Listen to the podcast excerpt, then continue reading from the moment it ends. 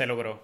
Bienvenidos al primer, primerísimo episodio de No Estaba Claro Podcast. Mi nombre es Luis Alejandro Díquez y, les estoy agradecido por, por formar parte de este primer episodio, por haberse tomado el tiempo de realizar este nuevo proyecto que durante tanto tiempo lo estuve postergando.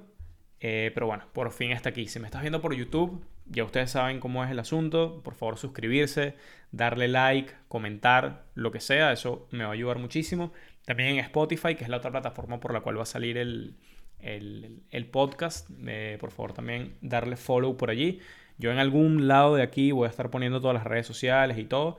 Em, quiero que sepan que hay un solo responsable por, por este podcast y ese soy yo, así que cualquier cagada, pues no hay otro culpable que no sea yo. Así que todo lo que yo diga aquí, escucho yo para mi garganta, así que eh, cero presión, cero presión, para nada. Estoy relajado, tranquilito. Em, bueno, empezamos con el tema. Yo realmente no estaba seguro de, qué es lo que quería hablar, porque bueno, obviamente en este mundo de podcast es muy complicado eh, quizás salir con algo, con algo distinto. Eh, pero bueno, se me ocurrió hablar de algo un poco reciente, para mí en lo particular, y yo creo que va a estar bueno, sobre todo porque yo quiero compartir eh, este documental que vi, lo vi hace un par de semanas, y me llamó la atención que cuando me puse a investigar un poco más acerca del documental, pues me di cuenta que tiene más de un año rodando por allí, pero fue recientemente que empezó como a hacer un poquito más de ruido en redes. Eh, mucha gente lo empezó a compartir y esto fue porque este documental está tratando de llegar a los Oscar. Eh, está nominado de hecho a dos o quiere participar en dos categorías. Una es Mejor Película Internacional y la otra es em, eh, Mejor Largometraje Documental. Ya fueron preseleccionados, lo cual es increíble. Pero bueno, creo que todavía tienen que pasar por una ronda, un filtro, eh, como siempre en, esto, en este tipo de, de competencias. Eh, y bueno, esperemos realmente que, logre hacerlo. Se trata de Once Upon a Time in Venezuela. Quizás algunos de ustedes ya lo habrán visto. Yo en lo particular no sabía de su existencia. Y la verdad es que me encantó. Fue muy, muy, muy de pinga el, el, documental. Porque creo que tiene, tiene muchas cosas interesantes que, que, resaltar. En principio, bueno, me puse a revisar la página de ellos y eh, se llama once upon a time in venezuela.com, claro raspado. Y está buenísimo porque estaba leyendo que la primera intención de ellos, antes de empezar a, a, grabar, y esto fue hace más de siete años, ellos querían capturar todo el fenómeno del relámpago del catatumbo, que es este fenómeno eh, que ocurre ahí en, el lago de Maracaibo, eh, que son relámpagos prácticamente durante todo el año, un fenómeno que es único, y único porque no ocurre en ninguna parte del mundo, y también único porque nadie lo entiende. Todos pasamos por el colegio, todos nos lo explicaron, todos hicimos la cartelera del relámpago del catatumbo, pero nadie realmente sabe explicar cómo coño sucede eso. El hecho es que esto pues representaba hasta hace algunos años pues un atractivo turístico, incluso había gente de otras partes del mundo que se acercaba hasta allá porque la verdad es que es un fenómeno absolutamente único. Yo de igual forma, años después me puse a revisar acerca del relámpago del Catatumbo, no entendí, no volví a entender. Para mí, relámpago del Catatumbo es tremendo nombre para un patacón, pero la verdad es que como fenómeno natural no entiendo de qué se trata.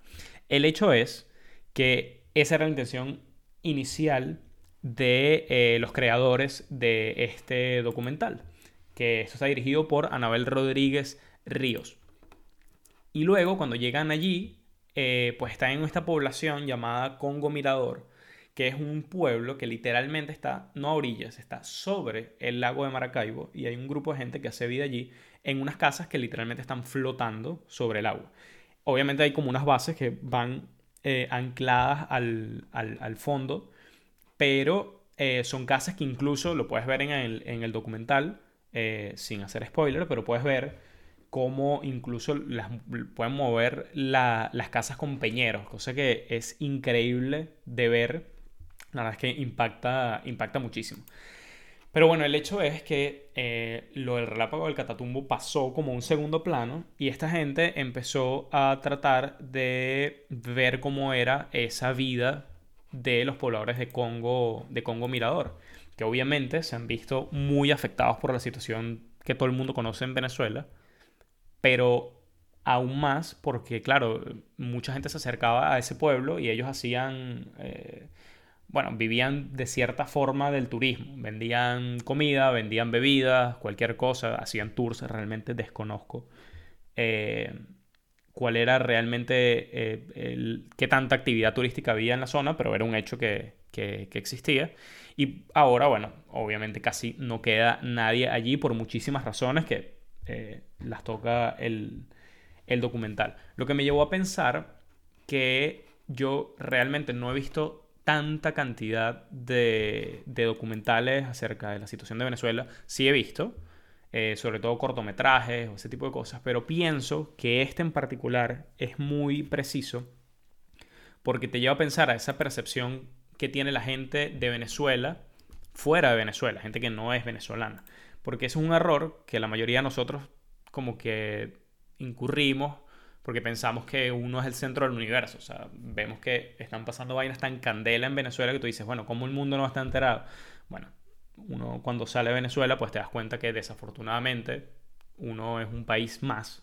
Eh, que tiene problemas como cualquier otro, unos más graves que otros, pero bueno, entre el desastre de noticias que están pasando todo el tiempo, pues es bastante sencillo que un país como Venezuela, pues en la agenda internacional pase un poco desapercibido y, y a veces uno le choca mucho, porque es como que, bueno, ¿cómo, ¿Cómo coño la gente no se va a enterar? Bueno, precisamente por eso es tan importante que existan este tipo de documentales que la verdad es que a mí me, encantaron.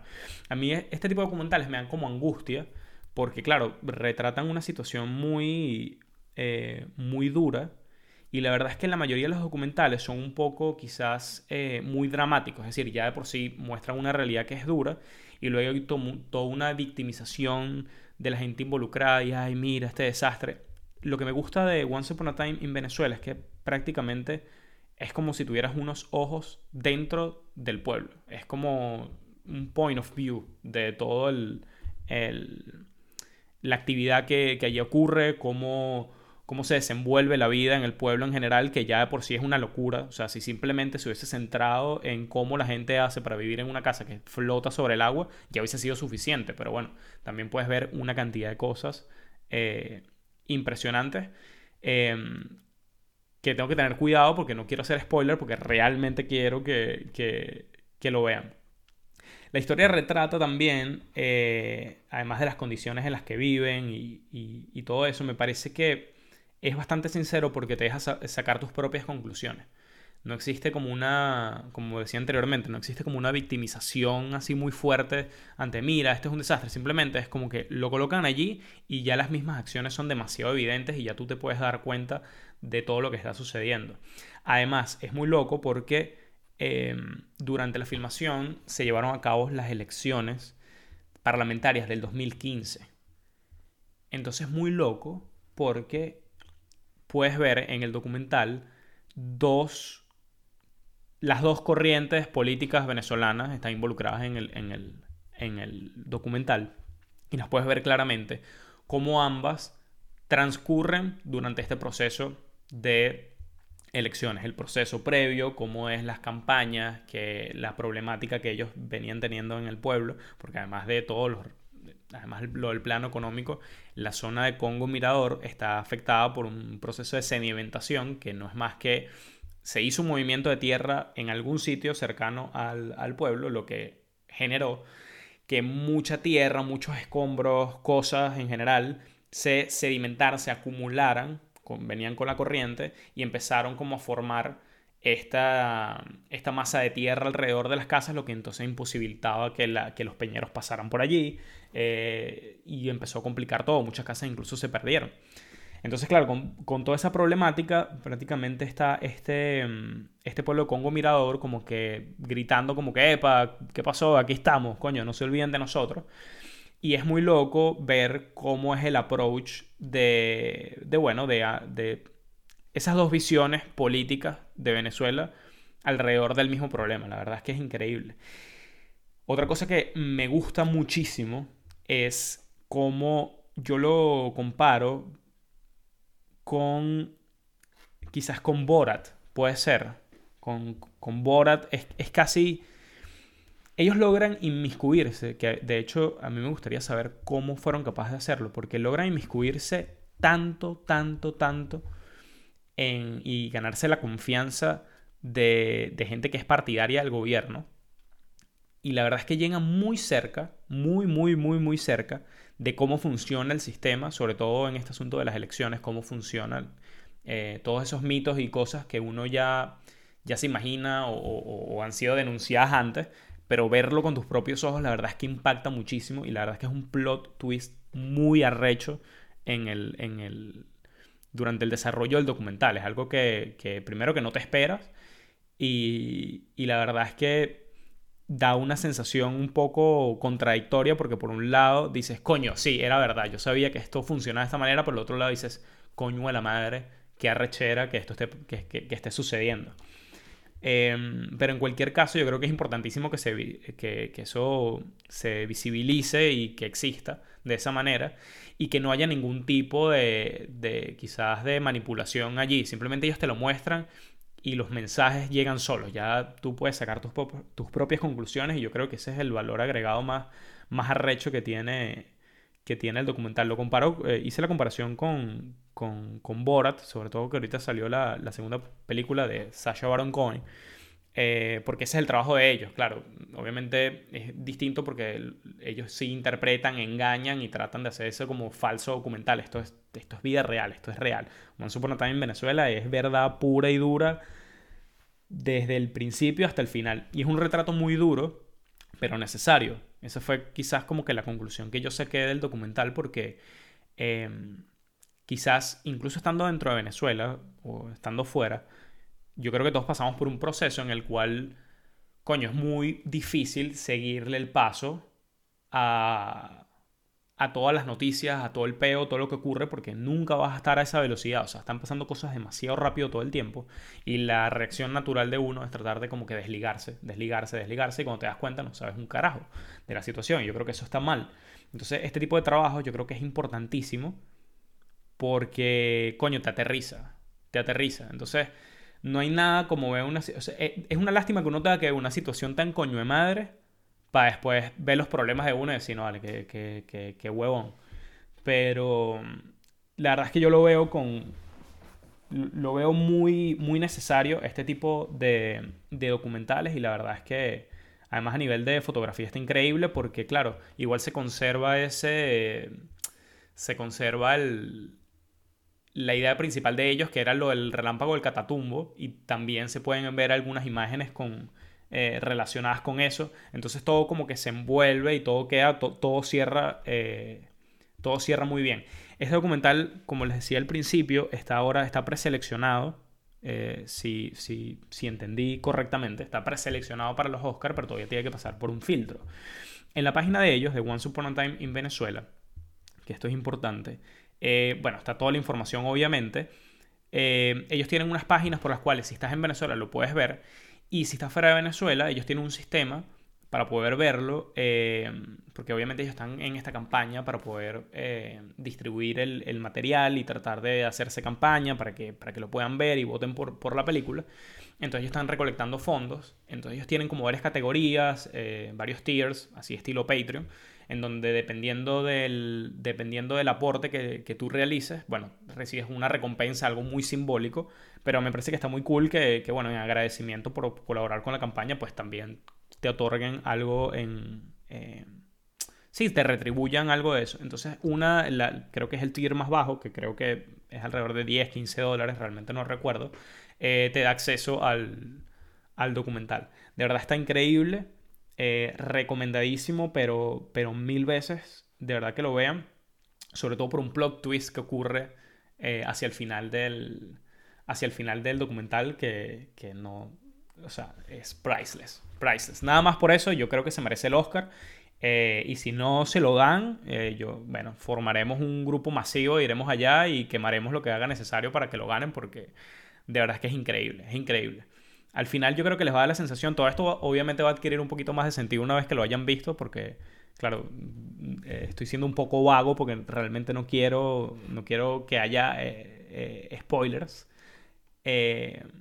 pues de verdad tienen que verlo, tienen que verlo. A mí de verdad me, me, me encantó y, y de verdad incluso me, me, dio, me dio mucha risa el asunto de lo del relámpago del catatumbo y todo esto porque porque la verdad es que, bueno, te pone a recordar todas esas cosas que, bueno, se han ido perdiendo en Venezuela poco a poco. Eh, y bueno, esta gente literalmente está luchando porque ese pueblo no se, no, no, se pierda, no se pierda. Entonces, em, es quizás una postal muy micro de una, de, de, una situación que obviamente se ha ido extendiendo en, en el resto del país. Es increíble, de verdad, se los recomiendo muchísimo porque te da como esas dos perspectivas acerca del mismo problema, que son muy importantes. Eh, los protagonistas, de verdad, sus historias son, eh, bueno, de verdad son, son durísimas, pero, pero siempre al final los ves con, con, una buena actitud y por eso mencionaba que no da como esa sensación de victimización, o sea, es decirlo los, los, protagonistas de, de, esta historia no simplemente se, se lanzan ahí que, hay pobres de nosotros que estamos por esta situación, no, más bien los ves haciendo cualquier cantidad de cosas por tratar de, salir adelante. Yo creo que te lanza ese, es muy duro, como dije, el, eh, quizás la, la conclusión del, del documental, pero sí te da como esa, siempre esa vuelta de que, de que bueno, realmente se hizo todo lo posible, se está haciendo todo lo posible por tratar de que no todo se vaya a la mierda. Y la verdad es que es bastante inspirador. Yo realmente escogí este, este, este documental porque, bueno, me parecía importante de que tuviese un poquito más de difusión. Realmente me llamó mucho la atención de que lleva más de un año rodando por ahí, participó en el Festival de Sundance, ha participado en otros festivales, ha ganado premios, ha sido nominado a otra cantidad de premios más eh, y la verdad es que yo en lo particular no lo había visto, pero he visto que ahora mismo está agarrando como, como, mucho auge. Así que recomendadísimo, vayan a verlo. Y con esto creo que terminamos el primer episodio. No estaba claro, lo logramos. Este en modo navideño, obviamente no... Eh, ustedes en Spotify quizás si me están escuchando no, obviamente no, no me están viendo. Pero hay un arbolito de Navidad que creo que quedó chévere aquí al lado mío. Em, pero bueno, esto ya se va se va. El árbol de Navidad lo tengo que eliminar porque ya, ya no tiene sentido, ya pasó Reyes, ya llegó el momento. Eh, pero bueno, agradecido con ustedes por haber sintonizado este primer episodio No Estaba Claro Podcast, por fin lo hice. Muchísimas gracias. Si me estás, si, me viendo por YouTube, ya lo sabes, suscribirte, darle me gusta, comentar, importantísimo. Si es por Spotify, lo mismo, por favor, darle follow. Y estén pendientes en mis redes, por ahí las voy a dejar también. Eh, porque bueno, voy a estar subiendo material semanalmente, es un compromiso. Y si no lo hago, por favor, puteenme lo suficiente para que yo lo, lo pueda sacar. Nos vemos en la próxima.